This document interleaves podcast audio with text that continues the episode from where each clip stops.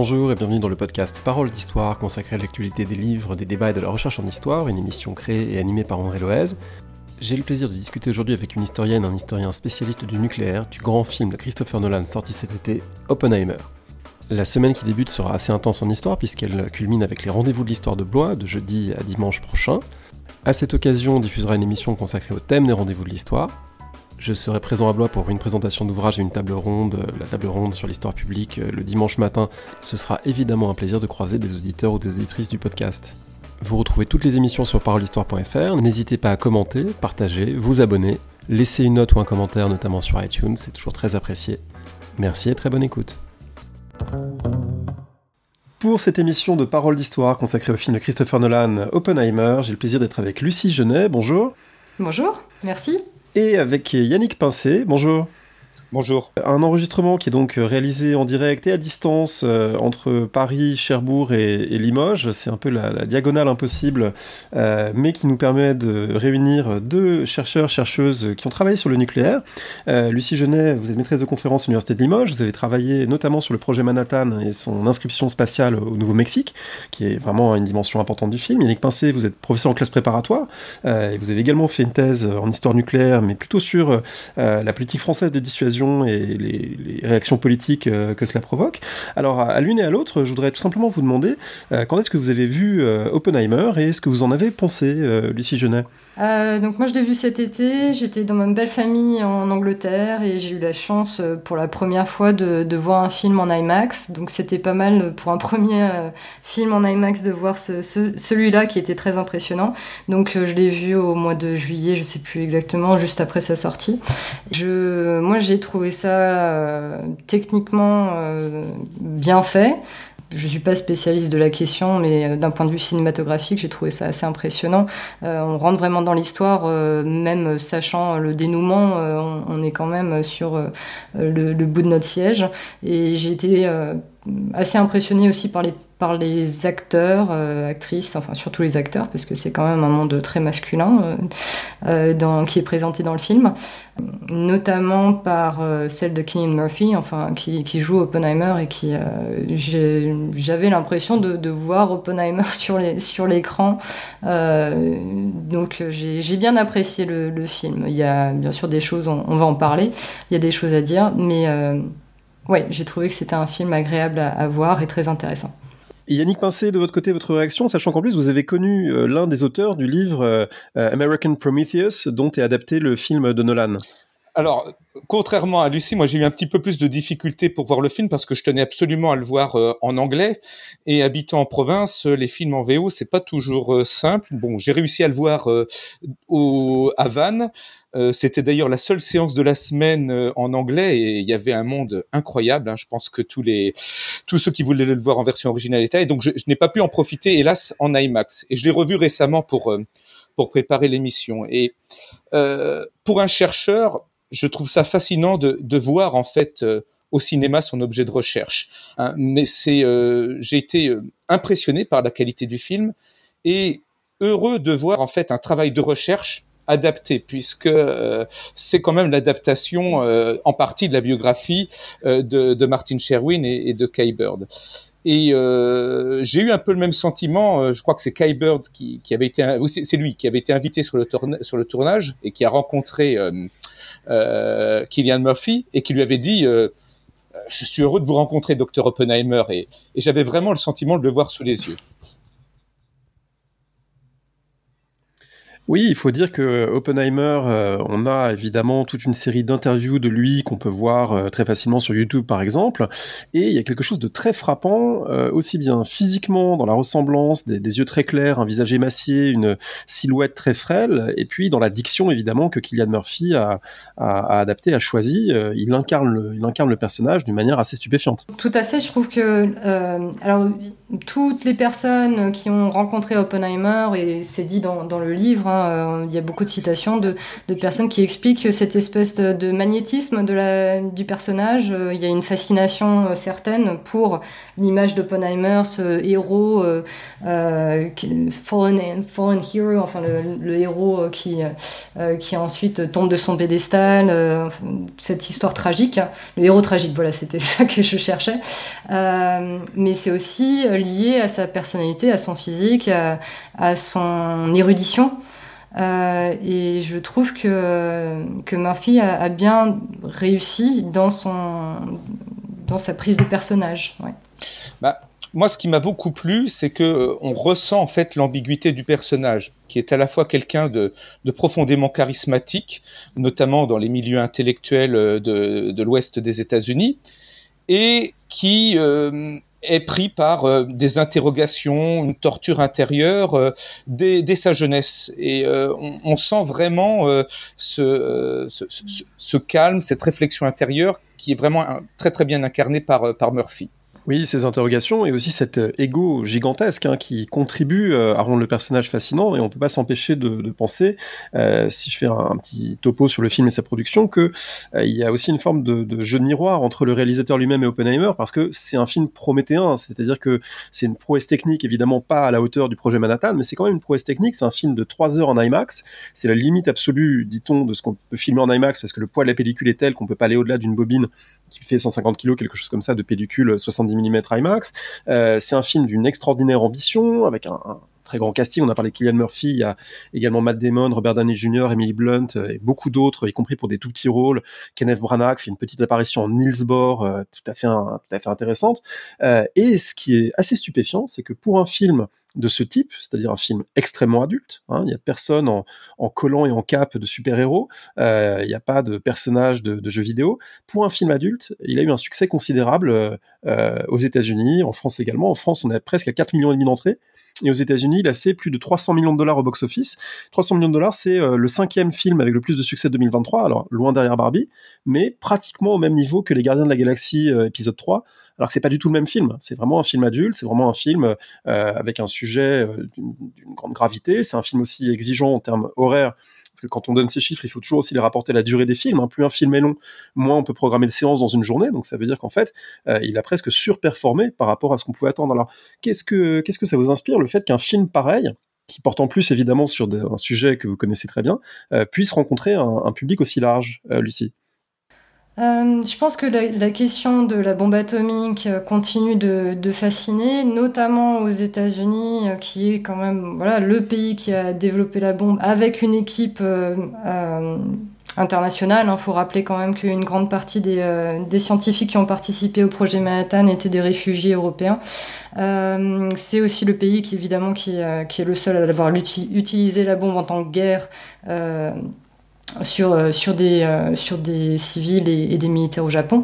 Euh, donc c'est un, une controverse qui, qui, dure depuis des décennies aux États-Unis, qui a fait couler beaucoup, beaucoup d'encre, qui continue d'intéresser à chaque fois que là il y a eu la mémorialisation du, des trois sites principaux de Oak Ridge, Los Alamos et Hanford avec la création d'un parc national euh, historique. Euh, donc la population états-unienne est clairement euh, intéressée par ces questions-là. Tu disais que le que c'est pas un, un, film de super super héros. Euh, mais je pense que dans, dans certaines familles aux États-Unis où il y a des vétérans ou euh, euh, certaines des fois sur plusieurs générations, certains considèrent probablement le projet Manhattan comme un voilà un, un grand moment héroïque des États-Unis. évidemment, on en parlera, c'est sujet à controverse comme comme lecture de l'histoire, mais il y a des familles chez qui le Oppenheimer est un héros. Donc il y a il y a cet aspect-là, une certaine fascination par rapport à la bombe. Il y a beaucoup de discussions aujourd'hui euh, sur le nucléaire euh, à différents aspects aussi, ces aspects de bon, la question de la prolifération, hein, on en reparlera, euh, mais aussi sur son aspect civil, hein, énergétique par rapport à la crise climatique. On parle beaucoup de nucléaire. J'imagine que certaines personnes sont aussi allées voir le film pour revoir les, origines, la, genèse de, de, la connaissance sur l'atome sur et sur le nucléaire. Alors évidemment, le, rôle de ce casting euh, et du prestige du réalisateur euh, ont pu jouer, euh, Yannick Pincé, sur le, succès public du film et donc ce que ça peut dire du, rapport social au nucléaire en France, par exemple. Je pense que le, succès était attendu parce que euh, déjà rien que la biographie, euh, avant même que la biographie soit faite, euh, c'était un pondeur qui avait été tendu à, à, Marty Sherwin. Je crois que son premier contrat en 1980 c'était quelque chose comme 30 000 dollars. et lorsque il a réussi à relancer les travaux sur sur le livre fin des années 90, on était quasiment à 300 000 dollars. Donc déjà rien que sur le livre il y avait un succès. Et sur le film, c'était attendu parce que, les, premières discussions d'adaptation avaient été faites avec Sam Mendes, donc euh, qui était quand même un réalisateur euh, avec une réputation déjà déjà chevronnée. En, termes d'analyse, bon, il y a ce qu'a dit Lucie, hein, qui est tout à fait juste. Hein. Euh, l'actualité, hein, évidemment, doit jouer énormément avec les événements en Ukraine. Donc ça relance évidemment un intérêt pour pour la bombe. et puis dans un sens assez général, le personnage est, vraiment fascinant. Euh, c'est euh, quelqu'un qui euh, est à la fois euh, adulé et qui a connu euh, une chute extrêmement rapide. on parle du, mythe de Prométhée, mais on a quasiment un, un, Icare en fait avec avec Oppenheimer. Hein. La chute est, très brutale et c'est bien montré dans le film. Petite remarque pour ce qui concerne mon objet de recherche j'ai remarqué que euh, en Europe, j'ai regardé les chiffres justement euh, de, de, succès en salle au niveau européen. Le succès a été plus fort en France que dans les autres pays européens et en particulier par rapport à l'Allemagne. Là, il y a peut-être un aspect de notre fascination nationale pour euh, pour le nucléaire qui est toujours un objet assez métaphysique, pour reprendre une expression de Béatrice Heuser. Alors je vais vous poser la question des, réactions peut-être euh, du, petit monde, euh, je ne sais pas comment il faut l'appeler, des nucléaristes français, et peut-être l'occasion de, dire un mot. Euh, vous en êtes deux personnes qui, le représentent, mais il y a, un petit univers de gens qui travaillent sur ces domaines, qui est pas très très grand, mais pourtant qui est, assez vivace avec, voilà, on va pas les citer, mais il y a, pas mal de collègues qui contribuent aux discussions, souvent à la fois versant scientifique, mais aussi parfois avec des, prises de parole publiques sous différents formats, des tribunes sur des sites, euh, des interviews, etc. Euh, à quoi ça ressemble ce milieu de la recherche sur le nucléaire en France, ce milieu en particulier pour l'histoire? Alors, je n'ai pas eu l'occasion de, discuter directement avec les, avec les collègues sur la question. Euh, alors, juste pour, un, pour parler du, mot nucléariste, donc c'est marrant que tu utilises ce mot-là. Donc, en fait, le nucléarisme, c'est euh, enfin la, définition euh, classique, c'est le, fait de se reposer sur l'arme nucléaire à, à, des fins de sécurité nationale. Euh, donc, euh, quand on est nucléariste, c'est qu'on prône l'utilisation de, la dissuasion euh, comme moyen de, de, sûreté nationale, de sécurité nationale. donc, c'est un, un, terme qui, qui, est intéressant. alors, je sais pas comment on dit en, en France, spécialiste du nucléaire, j'imagine. Aux États-Unis, on parle de nuclear scholars. Euh, alors, c'est vrai qu'il y a plusieurs groupes. Alors, le, le, groupe qui me vient tout de suite à l'idée, bien sûr, c'est Nuclear Knowledges, qui est un groupe de politologues euh, qui travaillent sur le, les, euh, les, choix euh, de, de, dissuasion et surtout l'histoire le, du programme nucléaire militaire français. Euh, et il y a aussi le CRESA qui est, à, qui est hébergé à, à Mulhouse, à l'université euh, de Haute-Alsace, euh, qui travaille sur les, euh, effets des essais nucléaires dans le Pacifique, des essais euh, français. donc il y a un petit monde de la recherche sur le nucléaire en, en France. Qui, on n'est pas extrêmement nombreux c'est vrai que euh, par rapport aux États-Unis, que moi pour le coup je connais mieux, euh, le foisonnement est, moins intense euh, dans les recherches sur le nucléaire en France, mais il y a énormément de. plutôt sur le nucléaire civil, là il y a, quand même beaucoup, bien sûr, de, choses qui sont écrites. donc là, il y a, ces dernières années, il y a. Euh, plusieurs groupes comme ça qui, euh, qui ont publié et qui, euh, qui sont très actifs. aussi sur les questions d'uranium, il y a plusieurs groupes de géographes qui travaillent sur les, sur les territoires uranifères en France et ses impacts.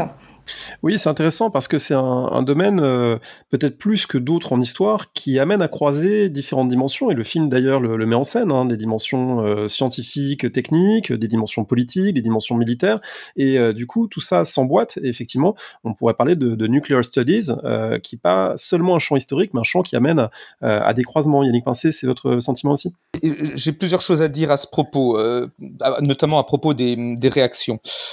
nuclear studies, oui.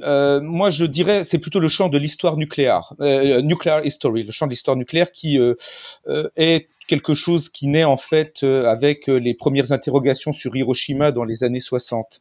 Et Martin Sherwin était prenant justement de, ces débats et il a été l'un des fondateurs du NPIHP, donc le un programme en fait d'études sur la prolifération nucléaire à l'échelle mondiale et qui structure justement notre champ d'histoire nucléaire à l'échelle mondiale. Et euh, c'est quelque chose qui est assez intéressant parce que après je vais vous parler des, réactions, c'est un petit peu lié, euh, parce qu'il a euh, contribué à créer avec Léopold Nutti de l'université de Rome, qui est un autre historien, euh, un programme en fait de formation mondiale des historiens du nucléaire par un Nuclear History Bootcamp qui est soutenu par le Wilson Center. Et évidemment, euh, c'est à cette occasion-là que j'ai fait la connaissance de Martin Sherwin. C'est l'un des instructeurs de ce Nuclear History Bootcamp de 10 jours. Et quasiment tous les historiens du nucléaire sont passés euh, par cet historien, par cette formation, au contact de Martin Sherwin. Et quand le film est sorti, euh, Marty est décédé il y a deux ans en fait. Euh, il y a eu une forme d'émotion en fait de voir concrétiser l'œuvre d'un de nos pères fondateurs. Donc il y a, il y a un aspect euh, émotionnel qui n'est pas qui n'est pas à négliger et qui au départ avait un petit peu gommé l'analyse critique. Il y a une forme de fascination. Là-dessus, il y a eu quelques analyses critiques et euh, des collègues, comme notamment euh, Alex Wellerstein, ont commencé à lister euh, les quelques manques dans le film, qui sont, on va considérer comme plutôt minimes. Au niveau français, euh, bon, Lucie a commencé à faire un petit peu le, le portrait de, de, comment ça se présente la recherche sur le nucléaire au niveau français. Donc c'est surtout des politistes. Hein. Lucie parlait du programme de Benoît Pelopidas, Nuclear Knowledge, mais euh, il y a assez peu d'historiens et la plupart en fait sont des euh, sont soit dans l'équipe de Renaud Meltz, donc au Crésat de, de, Mulhouse, qui travaille sur les essais nucléaires en Polynésie, qui est assez récente, ou des étudiants de mon directeur de thèse, euh, Frédéric Bozo, à, à la Sorbonne Nouvelle. Et euh, j'ai relevé en fait assez peu de réactions en France, essentiellement deux. Une très rapide dès le mois de juillet, c'était une réaction de la part de Dominique Mongin, qui a fait la, la, première thèse sur l'arme nucléaire en France dans les années 90, sur euh, la genèse du programme nucléaire français, qui tout de suite avait fait une vidéo euh, avec le soutien du CEA pour euh, revendiquer la place française dans la bombe. Euh, un petit peu à l'image de, j'ai trouvé ça intéressant parce que la première réaction euh, de Frédéric Joliot lorsqu'il y a eu l'annonce d'Hiroshima, qui a été l'un des des pères en fait de, de, la recherche nucléaire en France, ça avait été de revendiquer dans l'humanité euh, une place française dans la bombe. Et Dominique Mongin avait eu cette réaction. La réaction du programme de Benoît Pelopidas, Nuclear Knowledge, a plutôt été une réaction plus critique euh, puisqu'il considère euh, que euh, donc ce qui, enfin ce qui intéresse surtout l'équipe de Benoît Pelopidas et Benoît Pelopidas c'est la démonstration que nous vivons dans une époque de, de vulnérabilité nucléaire globale. Et selon lui derrière en fait un film qui se présente comme réaliste eh bien il y a un discours qui au contraire, se veut plutôt rassurant et conforterait euh, certains poncifs, notamment sur le fait que euh, la, bombe atomique d'Hiroshima de Nagasaki aurait mis fin à la Seconde Guerre mondiale. Bon, je ne suis pas tout à fait d'accord avec lui, mais ça, c'était pour vous donner, pour vous brosser en fait les quelques réactions que j'ai pu recueillir à ce propos. Alors sur ce point, on pourrait répondre et, évidemment, euh, euh, il faut dire qu'on va largement spoiler non pas le déroulement du projet Manhattan, qui de toute façon est connu, mais un certain nombre d'éléments narratifs du film. Euh, je trouve que le film répond de certaine manière à cette objection parce que des, une des questions qui est posée à un moment par les, savants qui se demandent si c'est une bonne idée de faire la bombe dans le film, notamment dans des discussions entre Oppenheimer et Einstein, et est-ce que la bombe va embraser toute l'atmosphère? Et le film se termine sur un Einstein qui est Oppenheimer, mais c'est fait. c'est fait non pas réellement parce que la bombe n'a explosé qu'à Hiroshima Nagasaki, mais c'est fait métaphoriquement au sens où elle a inauguré une ère justement de, destruction globale potentielle. Et je trouve que cette réplique finale, enfin moi, je, suis sorti du cinéma en la, gardant longtemps en tête parce que je trouvais que c'était une manière de, donner une coda très grave euh, à un film où effectivement on peut discuter de la place euh, du choix d'Hiroshima, on y reviendra sans doute, hein, mais cette dimension-là de la, gravité de l'événement et de ce que ça ouvre comme conséquence catastrophique pour l'humanité, euh, il me semble qu'elle est assumée par le, le, réalisateur et par le propos du film. Lucie Genet? Oui, euh, euh, sur ce sujet-là, en fait, euh, c'est donc Yannick mentionnait Alex Wallerstein, Wallerstein qui a créé un, blog aussi. Donc c'est un écrivain, hein, c'est un historien, mais il a aussi créé un blog sur lequel il y a une carte qui s'appelle Nuke Map. Qui qui est, très intéressante et que je montre à mes étudiants parce que euh, il expliquait euh, que les, euh, les jeunes aujourd'hui ont un peu oublié que nous vivons dans un monde nucléaire et dans des nations nucléarisées et que la, la menace de, de, la bombe est encore là. Elle est, c'est pas quelque chose qu'on trouve que dans les livres d'histoire, dans, dans, les, dans les films historiques. C'est on, vit à, proximité. de d'armes nucléaires, de centrales aussi de, déchets radioactifs. Euh, je ne veux pas faire un, portrait apocalyptique, mais c'est une réalité qui est un peu oubliée, qui est un peu reléguée au passé. Euh, et donc cette, cette carte qui, est sur, le blog de, de Wallerstein, euh, c'est une carte en fait qui, montre les effets, le, rayon, les, différents effets, ont choisi le calibre d'une arme qui a été testée, euh, pendant l'histoire de la guerre froide. Et on peut, entre guillemets, la, faire détonner n'importe où dans le monde et voir à quel point notre localité, donc par exemple Limoges, je montre à mes étudiants à Limoges, voilà euh, les effets que ça peut potentiellement avoir. Donc c'est pas pour leur faire peur, mais, mais expliquait que dans les années 50, il y avait un énorme programme euh, dans plusieurs pays, notamment aux États-Unis bien sûr, un programme de défense civile. Euh, qui sensibilisait la population aux effets d'une attaque atomique. Euh, là, on redécouvre euh, un petit peu avec ce qui se passe en Ukraine que en cas de, de, de problème nucléaire dans une centrale ou, d'attaque, que ça peut affecter bien sûr la thyroïde, thyroïde et que on a besoin de pastilles, d'iode, etc. donc ça, c'est des choses qui sont qui, qui, étaient complètement oubliées ou dont on parlait pas vraiment. Donc c'est une façon aussi avec des films comme ça de, de rappeler à la population euh, que, euh, que nous vivons encore dans cette ère-là.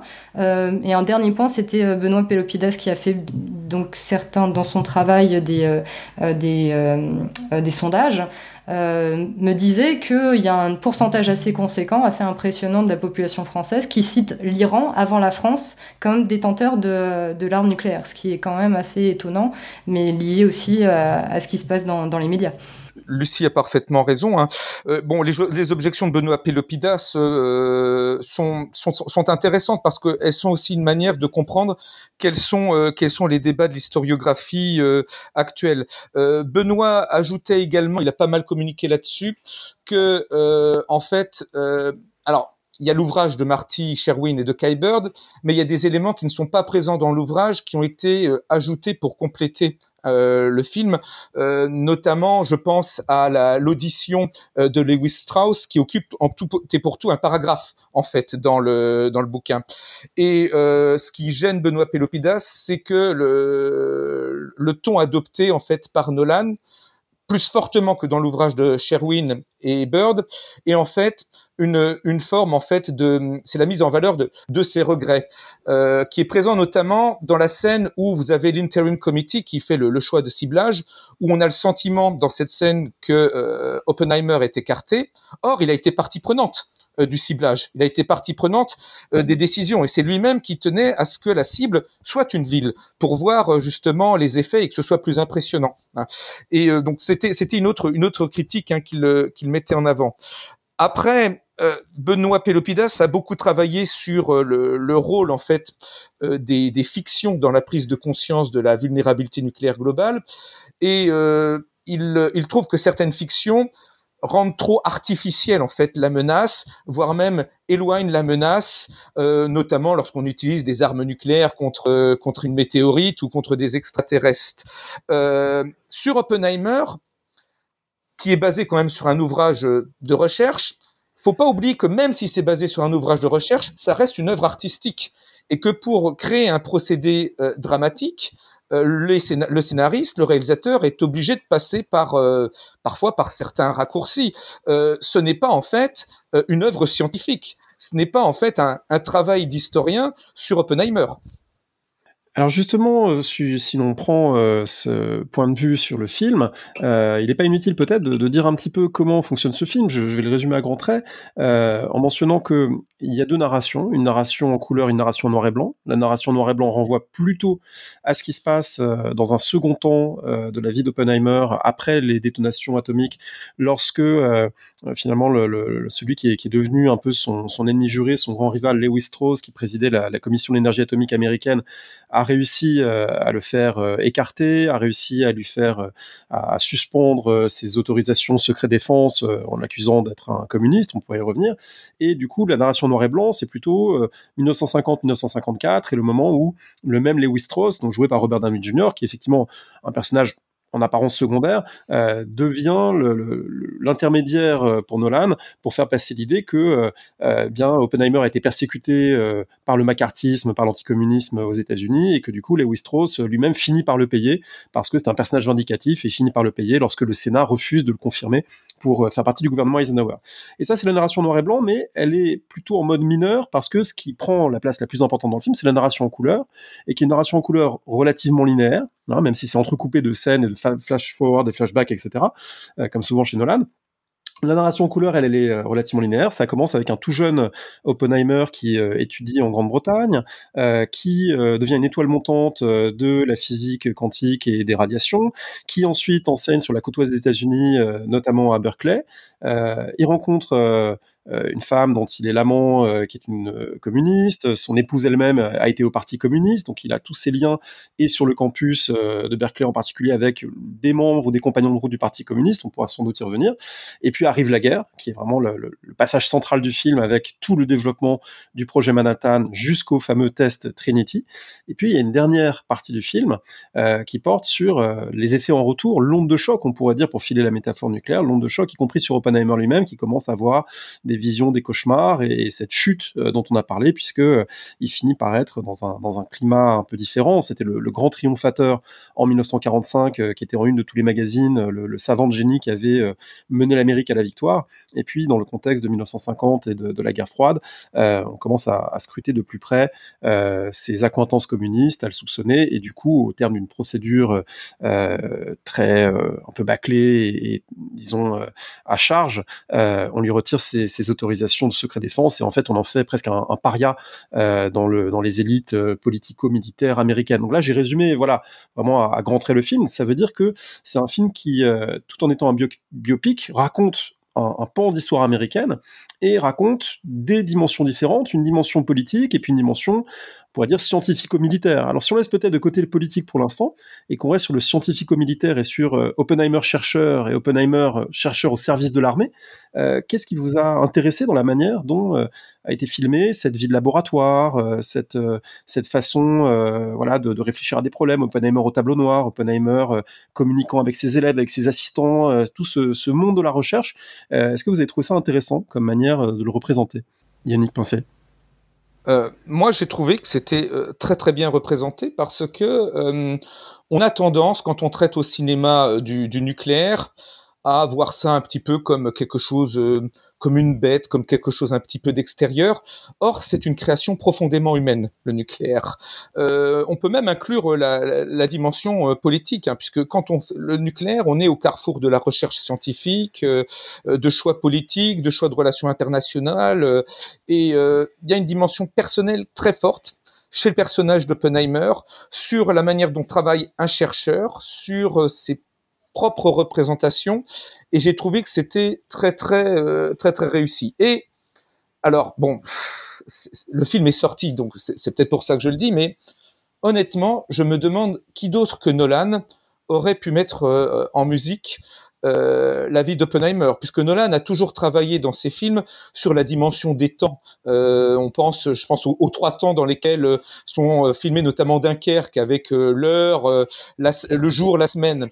Et pour réussir à ramener 700 pages hein, d'une vie complexe en trois heures, euh, il fallait ce, temps de la temporalité. Hein.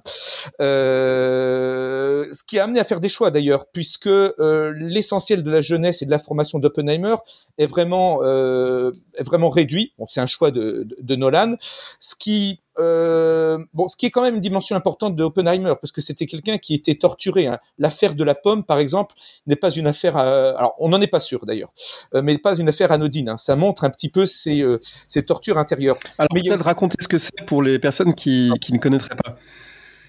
Oui, euh, c'est comment il aurait. Alors, on n'en est pas sûr, hein, puisque c'est euh, Sherwin et Bird qui rapportent ça dans l'ouvrage. Euh, il aurait empoisonné une pomme parce qu'il avait une relation à la fois de fascination et de détestation pour Patrick Blackett, qui était son, maître tuteur au Royaume-Uni. Et il a raconté en fait dans son courrier qu'il qu'il aurait empoisonné une pomme. Alors, euh, Sherwin et Bird sont assez prudents avec cet épisode-là parce que s'il avait vraiment, si ça avait été vraiment un poison létal, euh, on était dans la tentative de, de, meurtre et il y aurait eu sans doute des conséquences. Il y a eu apparemment des conséquences, mais qui ne sont pas l'ordre des conséquences judiciaires. Mais en tout cas, ça révèle un petit peu ce personnage torturé, qui est obsédé par euh, la vision du nouveau monde qui s'offre euh, qui s'offre à lui, la, vision de l'atome qui est assez bien représentée par euh, par Nolan dans le film. Hein. et je voulais préciser quelque chose sur sur l'ouvrage.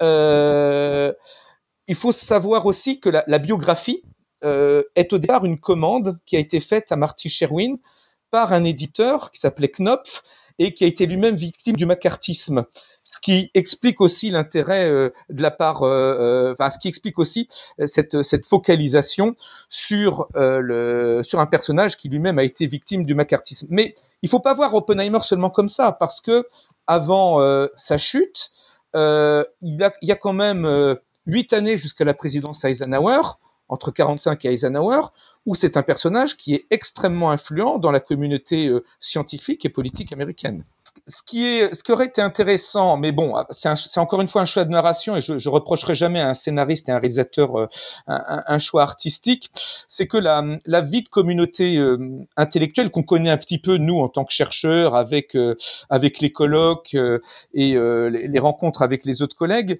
est est plutôt est brièvement, mais plutôt bien, plutôt bien montré. C'est un aspect important de la vie d'Oppenheimer parce que euh, ça construit son charisme et ça construit un, mode de vie où la consommation d'alcool était très abondante. Ce n'est qu'un petit peu suggéré. Je suis, euh, tout à fait d'accord avec euh, ce que disait Yannick sur le, fait de montrer euh, l'humanité des, chercheurs et donc de pas euh, montrer un, un, décor aseptisé, des blouses blanches, un microscope, euh, de, de, rentrer dans cette opposition entre le néophyte et l'expert. Euh.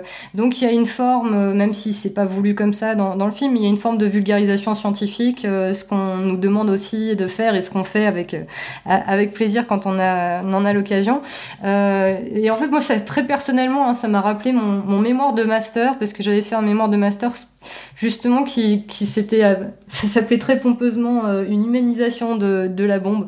En fait c'était sur les euh, participants et participantes au projet et sur leur, conscience et le voilà les états d'âme qu'ils ont pu qu'ils ont pu exprimer. Alors le plus connu c'est c'est Joseph Rothblatt qui a quitté le le projet Manhattan à, à la fin de quand la, la, guerre a pris fin en Europe et quand il s'est rendu compte que la, la bombe n'allait pas être utilisée contre l'Allemagne nazie.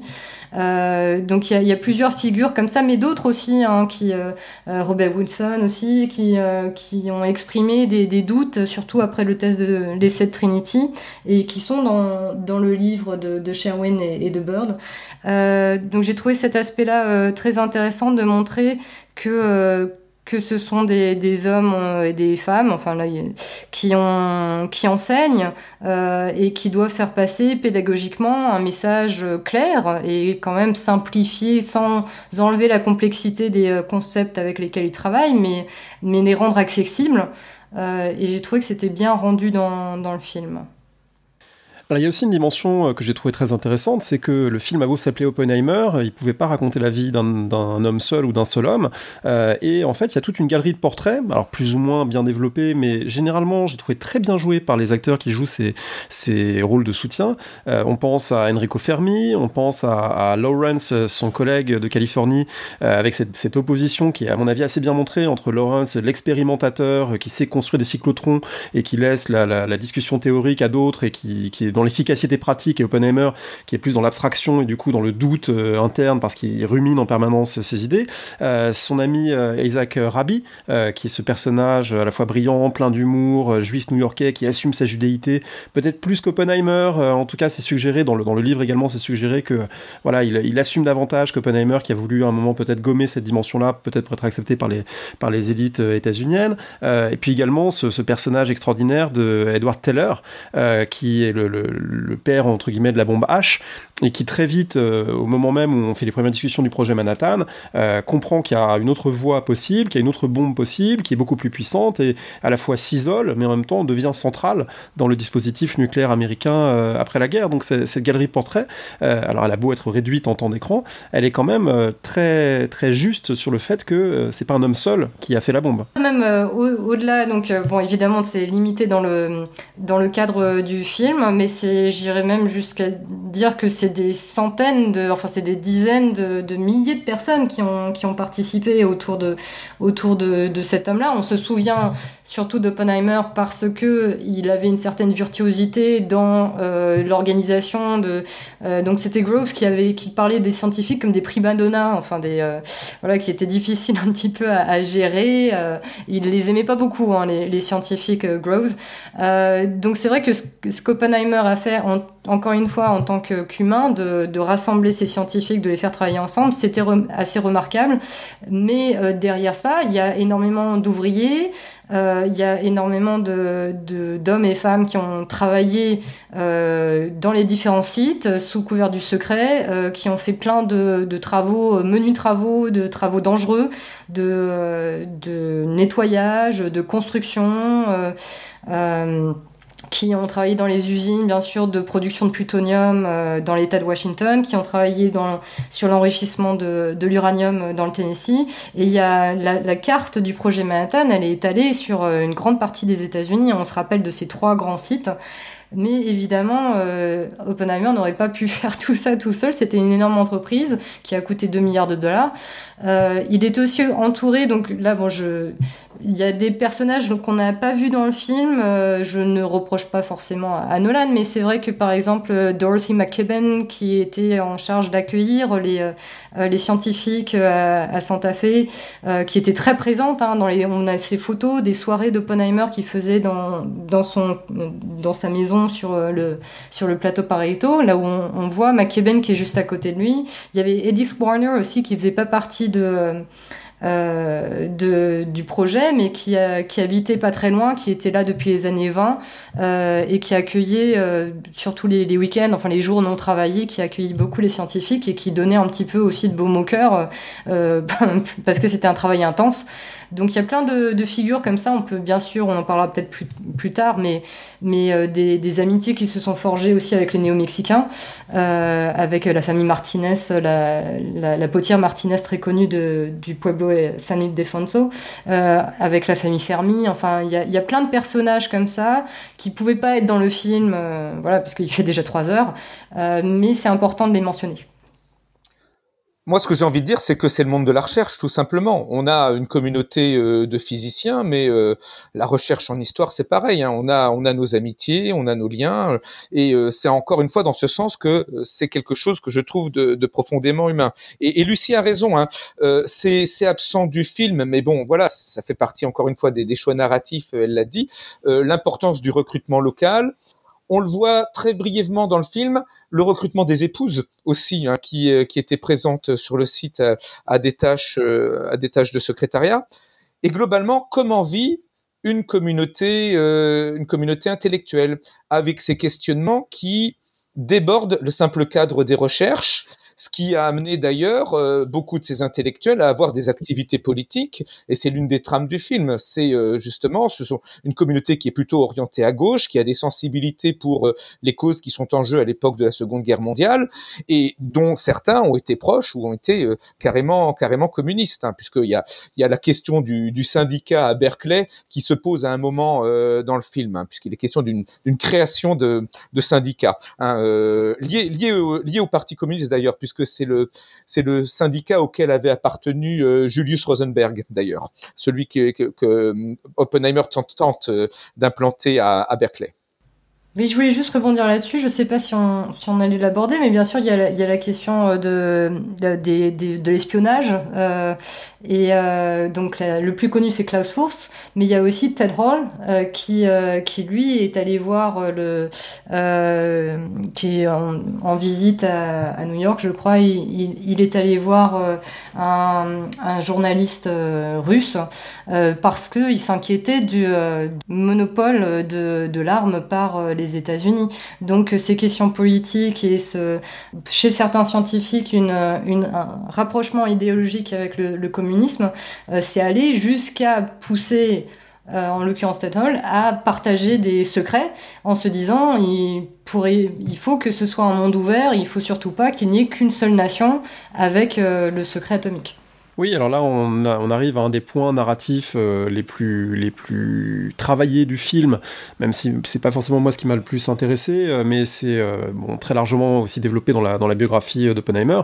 C'est toute la question de que lui a dit euh, son collègue Chevalier, euh, qu'est-ce qu'il lui a dit à Chevalier au moment où celui-ci, euh, au début de la guerre, dit que on pourrait peut-être faire passer des informations aux Russes, etc. Et Oppenheimer a, semble-t-il, refusé, mais il n'a pas été tout à fait clair dans sa manière de refuser, surtout dans sa manière de le dire aux militaires qu'il avait refusé, et donc ça l'a poursuivi ensuite toute sa vie.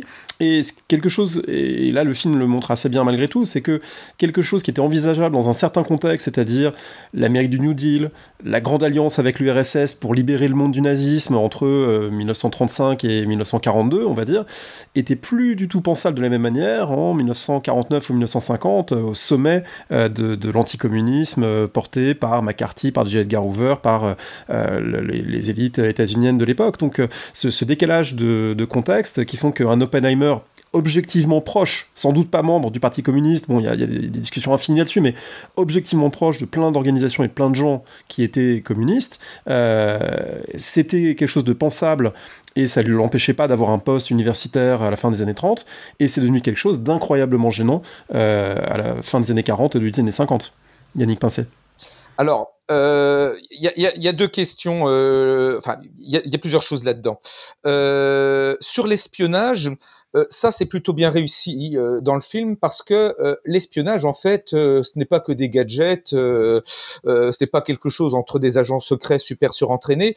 C'est parfois très banal ça peut être une simple question, ça peut être une rencontre humaine, et là en fait c'est une amitié. Il hein.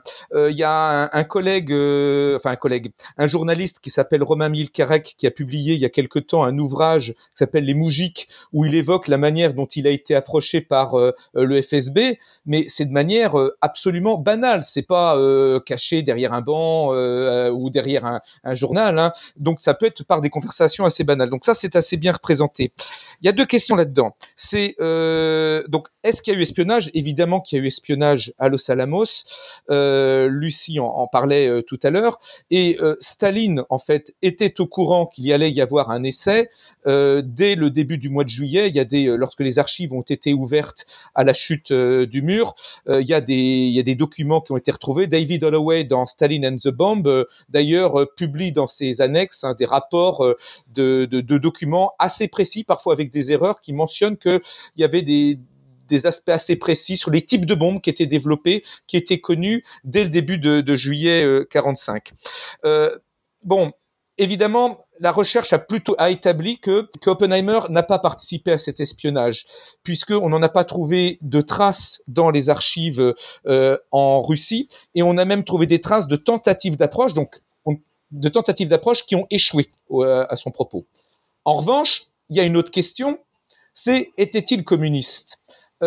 Du point de vue, vous le disiez André tout à l'heure, du point de vue du, de la période macartiste, être communiste, c'est être espion. La confusion se fait pendant la Seconde Guerre mondiale, ce n'est pas la même chose, puisqu'il y a une lutte commune qui est menée euh, contre l'Allemagne nazie et le Japon, et la propagande est plutôt bienveillante vis-à-vis de l'URSS, même si on se méfie évidemment, puisqu'il y il y a de la il y a notamment des productions cinématographiques comme Voyage à Moscou qui édulcore complètement les, procès de Moscou. Il y a une ambiance globale de, bienveillance. Donc n'est pas la même chose. Hein, c'est pas la même époque. Il y a un changement en une dizaine d'années.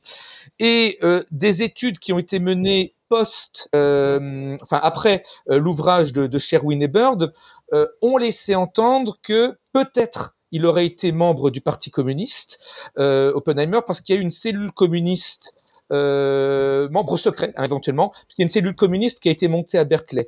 Mais là, il n'y a pas de certitude. Je dirais que la, bonne réponse, c'est qu'on ne sait pas, en fait. Enfin, en tout cas, dans l'état actuel de la recherche.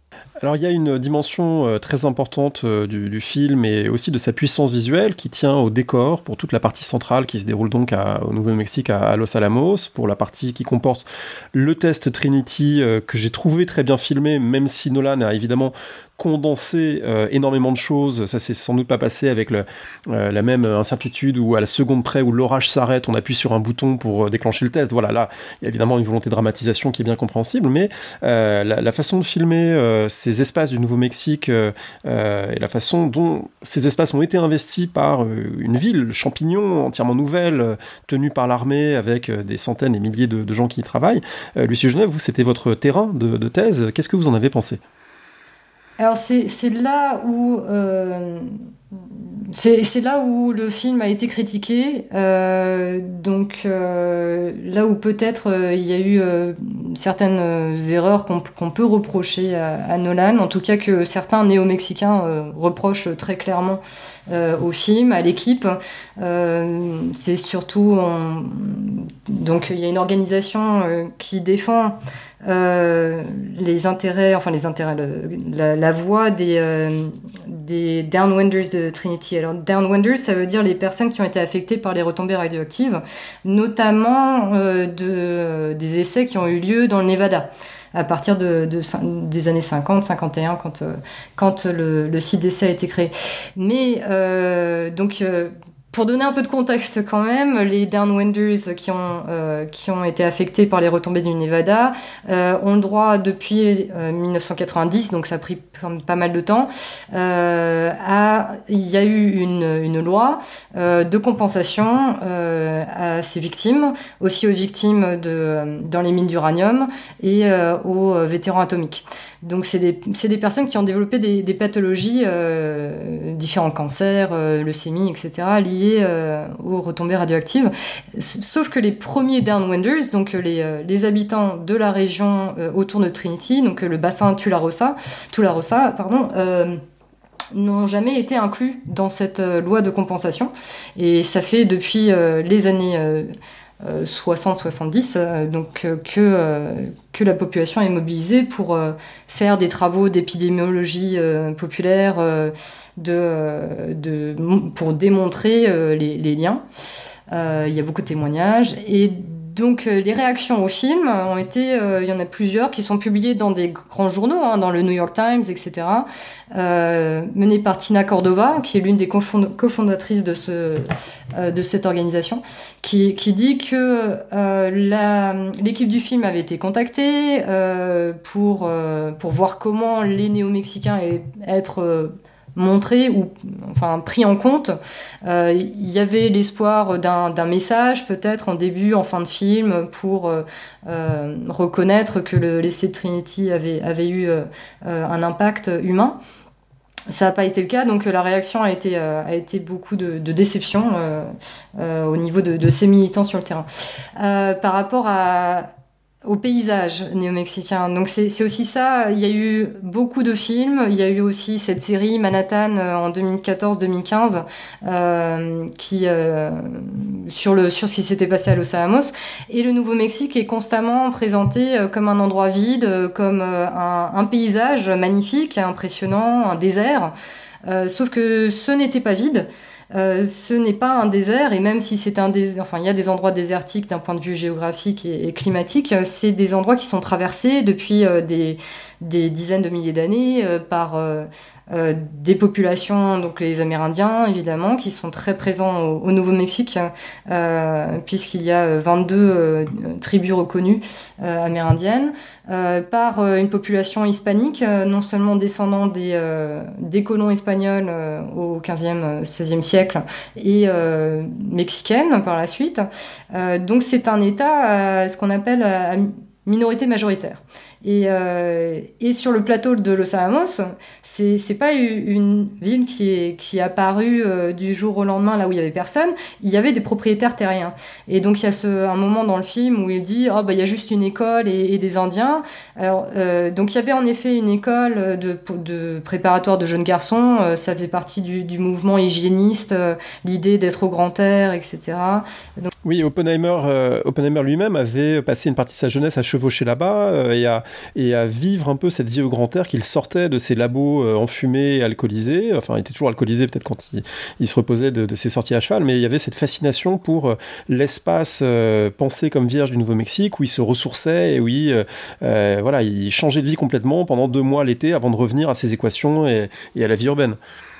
Oui, tout à fait. Bah, il y allait pour la première fois dans les années 20 pour sa santé. Donc c'était un moment le mouvement des sanatoriums parce qu'il y avait beaucoup de tuberculose. Et d'aller euh, dans un climat comme euh, le climat, néo-mexicain. C'était la dysenterie, lui, je crois qu'il avait contracté euh, quand il était en Allemagne. et donc il, avait il allait au Nouveau-Mexique pour, pour être seul, pour être seul dans, dans ces grands espaces. Mais il y avait des gens qui habitaient là, et notamment des homesteaders. Enfin, les homesteaders, c'était des, des familles, pour la plupart euh, hispanophones, euh, qui avaient pour certains perdu des terres au moment de la conquête de la région par les États-Unis et qui avaient euh, utilisé la législation des homesteads, donc qui, date de Lincoln, hein, le premier date de, 1862, pour récupérer des terres. Donc ils étaient installés là depuis des fois des générations. Euh, et ceux-là, eh ben, ils ne sont pas du tout mentionnés, alors qu'il y a eu euh, un procès euh, dans les années 90, depuis, depuis début 2000, qui s'est soldé par quand même un fonds de 10 millions de dollars reversés à, à, ces familles. Donc en effet, il y avait une présence amérindienne parce que euh, leurs ancêtres étaient euh, présents là-haut. Il n'y avait pas de village amérindien euh, sur le plateau, mais plutôt dans la vallée. Il y avait cette école de jeunes garçons et il y avait aussi une trentaine, 36 exactement, familles de homesteaders qui ont été, qui ont été déplacées et parfois avec de la violence. Oui, je voudrais ajouter quelque chose brièvement. il y possédait un, refuge hein, dans le dans le Nouveau-Mexique, mais sur euh, ce que ce que Lucie disait, c'est extra. Enfin, je sais plus si c'est Lucie ou vous André sur euh, l'aspect désert. Euh, c'est intéressant parce qu'on a des travaux en France sur la construction de l'idée de désert à propos des sites d'essais nucléaires français. Donc on a on a quelque chose qui est assez équivalent. Je renvoie euh, là-dessus pour les travaux de, de Renaud Meltz et qui avait organisé un colloque euh, l'année dernière qui s'appelait Des essais au désert point d'interrogation avec cette idée qu'on a construit euh, l'océan Pacifique comme un désert pour y installer enfin construit l'idée d'un océan Pacifique désert pour y installer les sites les sites d'essais. Donc je trouve que cette analogie est assez est assez intéressante. Et euh, d'ailleurs, à ce propos, euh, la, reconnaissance des victimes du, du, nucléaire, enfin des essais nucléaires en France, est encore plus tardive. Hein. Il faut attendre la loi Morin, donc euh, on est sous la présidence de Nicolas Sarkozy. Oui, et on pourrait évidemment renvoyer aussi aux catastrophes provoquées par les essais euh, dits euh, Castle Bravo de, 1953, la, plus grande bombe euh, jamais testée par les États-Unis, sur les habitants des îles du Pacifique qui avaient été insuffisamment prévenus, évacués, etc. C'est un sujet à part entière. je voudrais aborder peut-être un, un, dernier enjeu du film qui est évidemment un enjeu clé, parce que c'est un enjeu pour le coup qui résonne avec toute une question historiographique euh, extraordinairement euh, âpre, euh, discutée.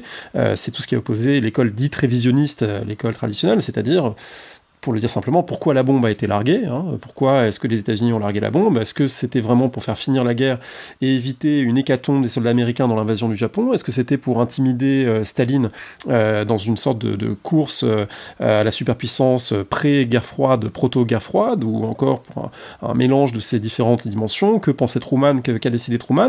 Alors le film, évidemment, ne porte pas directement là-dessus, mais il y a quand même un certain nombre de scènes qui y renvoient, notamment tout ce qui se passe, ça a été un petit peu dit déjà, au moment où on sait que l'Allemagne est vaincue désormais, que le seul enjeu, c'est maintenant l'enjeu du Japon, et qu'il y a un certain nombre de gens qui commencent à avoir des doutes. Et je pense notamment à une des scènes du film, et on pourra revenir peut-être sur d'autres scènes, mais une des scènes du film qui est, euh, je pense, volontairement filmée sous une grisaille, un ciel pluvieux, et Oppenheimer arrive euh, dans une salle où sont réunis euh, les membres de son équipe pour dire est-ce que ça vaut encore la peine finalement de continuer? Maintenant qu'on sait que la guerre est gagnée en Europe, on s'était engagé là-dedans contre les nazis pour éviter que ce, régime euh, criminel euh, ait la bombe, maintenant que ce n'est plus entre guillemets que le Japon.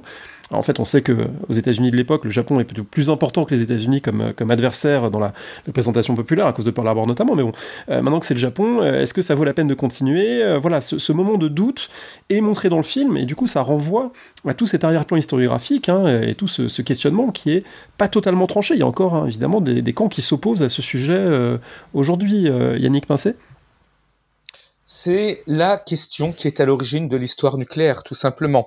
Euh, dans, dans, sa biographie, enfin dans leur biographie, euh, Sherwin et Bird évoquent les premières interrogations qui sont posées par Blackett, justement, le, scientifique qui avait été victime de, la pomme, qui euh, dès 1947, je crois, publie un article où il émet ses doutes sur le fait que Hiroshima aurait permis la fin de la guerre. Et ce qui, en fait, fait autorité, ce qui a longtemps fait autorité en termes d'explication de la fin de la guerre et du rôle d'Hiroshima et Nagasaki, c'est un article qui a été rédigé par Stimson, qui était secrétaire à la guerre, et qui a été publié en 1947 sur euh, pourquoi la, comment c'est, pourquoi cette décision de, de l'usage Alors l'article il est intéressant à plusieurs aspects parce, et il répond un petit peu à votre question parce que il explique justement le, le processus de décision. Et euh, on peut voir ça de deux points de vue. On peut voir ça du point de vue de l'exécutif et du point de vue des scientifiques qui sont sur le projet. Euh, du point de vue de l'exécutif, il y a une sorte de, de, train en marche, en fait, qui est lancé, euh, que l'on n'arrête pas, puisque euh, faut pas oublier que euh, peu de temps avant euh, l'essai Trinity, il y a le décès de Roosevelt, donc 25 avril 45, et Truman, en fait, découvre le projet Manhattan le 25 avril par euh, un mémo qui lui a été rédigé par Stimson. Et euh, c'est Stimson qui va en fait apporter à Truman des informations sur la continuité du projet Manhattan. Et il y a quasiment une décision qui est prise en fait le, le 2 juillet par un mémo encore une fois de Stimson qui est remis euh, à Truman, où euh, bon il y a, y a des conseils qui sont élaborés, menacer le Japon d'une destruction totale au moment de Potsdam, et si ce n'est pas fait, eh bien continuer, continuer le programme. Donc il y a, y a, un aspect en fait administratif lancé qui intervient là-dedans. Du point de vue des scientifiques, c'est euh, Feynman qui l'explique très bien. C'est que euh, il y a en fait de ils, ont une motivation à être rentrés dans ce projet. Faire la bombe avant les nazis. Ça encore, on pourrait en discuter parce que en fait, euh, je précise que les, les services secrets américains n'ont pas cherché réellement à savoir euh, quel était le niveau d'avancée des travaux des nazis qui était en réalité très très peu avancé. Il y avait quasiment que Heisenberg qui travaillait là-dessus et quasiment tout seul. Bon, ça ça c'est autre chose. Hein. Et euh, Feynman explique que bah, c'est grisant de travailler en fait sur un projet, euh, d'aboutir à cela. Hein. Après, si vous voulez euh, que, l'on parle d'une autre question historiographique qui y a derrière ça, c'est est-ce que les bombardements d'Hiroshima et Nagasaki euh, ont, mis fin, euh, ont mis fin à la Seconde Guerre mondiale? Je veux bien apporter des éléments de réponse, mais je m'égare peut-être un peu par rapport à votre question initiale. Oui, c'est vrai que c'est plusieurs questions qui sont emboîtées. Moi, ce que je trouve intéressant, c'est que le film, voilà, les, effleure en montrant que c'est à la fois des gens qui ont des doutes et des gens, effectivement, comme vous venez de le dire, qui euh, euh sont pris dans un projet euh, auquel ils ont consacré une, énorme énergie, qui est grisant intellectuellement, qui est grisant humainement, qui voit comme une grande réalisation prométhéenne, justement, de, tout ce que peut faire la, science moderne. Et du coup, on comprend que c'est un processus qui, même si on a des doutes, il est impossible, finalement, d'en dévier totalement. Lucie Sur ces éléments. Oui, alors c'est un énorme débat, hein, comme on en parlait au, départ, qui a été aussi donc lancé par l'un des premiers ouvrages, c'était dans les années 60, Gar Alperovitz, euh, qui a écrit euh, justement sur la diplomatie de Potsdam euh, et Hiroshima, en... parce que la, la justification officielle, c'est il fallait éviter une invasion, il fallait sauver des vies du côté états-unien comme du côté japonais, parce qu'une invasion de de, des îles japonaises, enfin des îles principales, coûterait la vie à, plusieurs dizaines de, milliers de, soldats. et donc les révisionnistes sont revenus là-dessus en disant que non, la, motivation principale, elle était, euh, elle était euh, tactique, euh, militaire, de, de mettre fin à la guerre le plus rapidement possible, mais elle était aussi stratégique et politique, d'envoyer un message à l'URSS qui était en train de, qui s'était engagé hein, à Yalta à, déclarer la guerre au Japon. et d'ailleurs, certains dans, historiens dans le débat maintiennent que c'est l'invasion de la Mandchourie par euh, les soviétiques qui a en fait euh, qui a fini par apporter la capitulation du, du Japon qui, qui se enfin le gouvernement japonais était euh, extrêmement euh, euh, était prêt à aller aller au bout. Mais il y a une scène très importante qui est aussi dans, dans le livre c'est Niels Bohr qui dit à, à, Oppenheimer is it big enough? Est-ce que ça est-ce qu'elle va être assez grosse? Est-ce que il y a, y a aussi toute cette réflexion de pensée qui est impressionnante quand même parce qu'elle se projette déjà dans, dans l'avenir à dire mais est-ce que cette euh, arme est assez grande pour mettre fin à toutes les guerres? C'est une, une arme de génocide, une arme de, de low cost. C'est comme ça qu'on a appelé la bombe H. Euh, par la suite. Mais euh, déjà, Niels Bohr, dans, dans les années 40, euh, avait anticipé, et c'était vraiment le héros, hein, c'est comme ça qu'il est décrit, c'était même, je crois, il est appelé Dieu dans, dans le film, dans le livre, pardon, c'était le Dieu d'Oppenheimer, Niels Bohr, qui avait cette vision en se disant, oui, ce sera une, une nécessité tragique, extrêmement tragique, euh, d'utiliser cette bombe, mais si on ne le fait pas, et c'était comme, comme ça que, voyez, euh, que Oppenheimer voyait les choses, mais si on ne le fait pas, ça ne mettra pas fin à, aux guerres mondiales à l'avenir. Alors on peut être d'accord ou pas d'accord, mais en tout cas c'est une réflexion qu'on voit dans le film et qui est très importante. Peut-être pour terminer, euh, il faut dire un mot de euh, l'après Hiroshima. On sait que le Oppenheimer historique n'a jamais publiquement exprimé de, de regrets ou d'excuses euh, pour le, rôle qu'il a joué dans le, bombardement. en revanche, le film le montre quand même travaillé, tourmenté par ça, et notamment plusieurs scènes avec des, effets sonores où on voit qu'il parle à un amphi et que tout d'un coup le, bruit assourdit parce que c'est comme presque qu'il entend une explosion en, permanence. Le film suggère que il n'est pas tout à fait à l'aise avec ça. Et puis son comportement, on le sait, suggère qu'il a quand même euh, cherché, euh, alors je sais pas quel est le bon terme, mais à, modérer, moduler euh, le, tout nucléaire confiant et triomphaliste qui conduirait à développer la bombage le plus vite possible, qui conduirait à, faire une course aux armements, disons, la plus, la plus intense possible. Ça, on le sait parce que c'est ce qui a aussi conduit à ces rapports de pouvoir et à ces, rapports conflictuels avec Lewis Strauss et qui a fini par, par son éviction. Donc, est-ce que vous avez trouvé intéressante la manière dont Nolan filme, disons, les doutes, l'évolution, euh, les incertitudes du personnage, euh, voilà, dont on sait qu'il a quand même été évidemment profondément marqué par euh, cette expérience et par voilà ce que ça ce que ça a provoqué chez lui. Lucie? Oui, je pense que c'était important donc euh, de euh, de parler du rôle d'Oppenheimer par la suite. Euh, c'est assez c'est assez rapidement après le après le, les, bombardements qu'il a aidé à créer l'association des scientifiques de Los Alamos hein, qui se sont mobilisés pour un monde ouvert, pour un partage des, des secrets atomiques, parce qu'ils avaient bien compris que si on restait dans le dans ce secret, dans ce monopole de des informations, on, on allait se retrouver avec avec des des, courses à l'armement. Et donc ça, c'est un, un aspect qu'on qui permettent de mieux comprendre le personnage, je pense, de mieux comprendre, pas forcément euh, en termes de regret. Il est clairement tourmenté. La scène aussi avec Truman, là où il parle d'avoir du sang sur les mains, sur euh, euh là où euh, Truman aurait dit que, que c'était un crybaby, enfin que qui c'est une scène qui a été rapportée aussi. donc il y a des indices qui montrent que il ne voulait pas que avoir mis une pièce dans la machine et que la machine se perde complètement, qu'on perde complètement le contrôle et qu'on arrive à, un monde apocalyptique. En effet, on est quand même arrivé à, la doctrine de qui était folle, hein, MAD, Mutual Assured Destruction, la, la destruction mutuelle. On est arrivé quand même très loin après, pendant la guerre froide. Yannick Pincé sur euh, ces éléments qui ont, pu faire dire à une partie peut-être des spectateurs que ça dédouanait un peu Oppenheimer ou que ça le montrait euh, euh, plein de remords alors que c'était pas non plus ce qu'il a dit publiquement. Hein. Il était dans un entre-deux finalement entre sans doute une forme de tourment intérieur mais en même temps une figure publique qui assumait son rôle de grand savant dans l'appareil militaro-industriel américain jusqu'au moment où on l'en a écarté à son regret d'ailleurs. Il a été euh, malgré tout un personnage très influent euh, jusqu'à ce qu'il soit écarté. Euh, pour revenir sur une scène précise du film, la scène de l'amphithéâtre, qui est quand même une scène d'horreur, hein, littéralement, hein, où il est acclamé, il est pris de doute en même temps.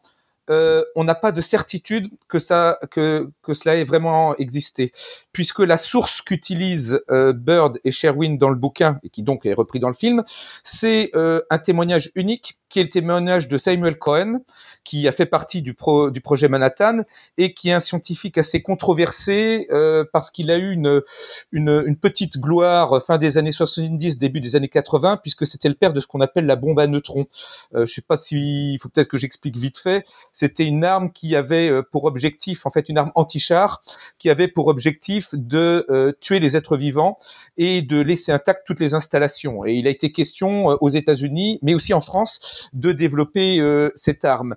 Et Samuel Cohen avait le sentiment d'être le, nouveau Taylor, le nouveau Oppenheimer, mais il n'a pas eu la même renommée. Et on, a certains doutes en fait quant à son témoignage. Mais je reviens à Oppenheimer.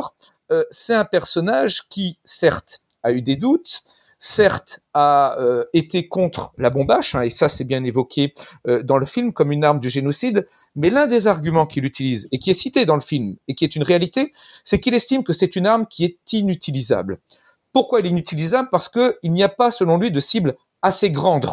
Et ce qu'il a défendu, c'était plutôt un programme de développement massif de bombes A, qui sont, elles, utilisables pas seulement contre des cibles urbaines, mais aussi contre des cibles militaires. Et il craignait, ça c'est pas évoqué dans le cible, dans le, dans le, dans le film, que la bombe H ne soit pas réalisable. Enfin, ça c'est ça c'est dit, hein, qu'elle ne soit pas réalisable. Mais ce qui n'est pas dit, c'est que ça prête justement sur le budget de réalisation euh, des bombes A.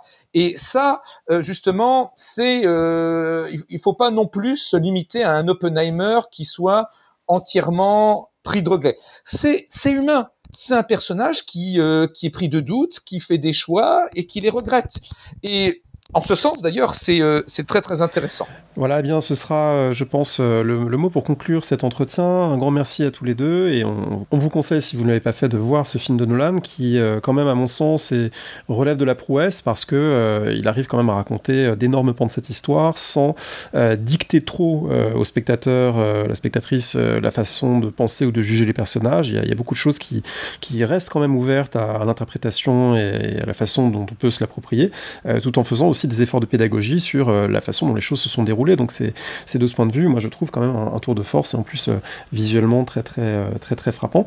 Et puis ça illustre encore le fait que bah, c'est toujours intéressant de voir des, objets de recherche et des objets de savoir scientifique transposés à l'écran avec justement ce qui est le plus intéressant, c'est de questionner les écarts. C'est pas tellement est-ce que c'est fidèle ou pas fidèle, mais c'est de savoir qu'il y a des écarts et que ces écarts nous disent aussi quelque chose de la façon dont c'est filmé, de l'intérêt que ça a socialement. Merci beaucoup Lucie Genet, merci beaucoup Yannick Pincé. Merci. Merci beaucoup. Merci. On mettra en ligne euh, des éléments de, bibliographie euh, pour accompagner l'émission, parce qu'on a cité pas mal de noms, pas mal de titres, donc euh, on pourra lire ça sur le site parolehistoire.fr. Super. Merci à vous.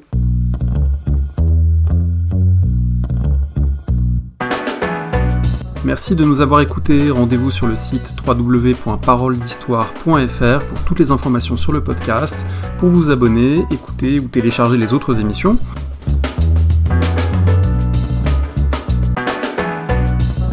La discussion se poursuit aussi en ligne, notamment sur Twitter. Vous pouvez poser des questions at paroledist et à bientôt pour un prochain épisode.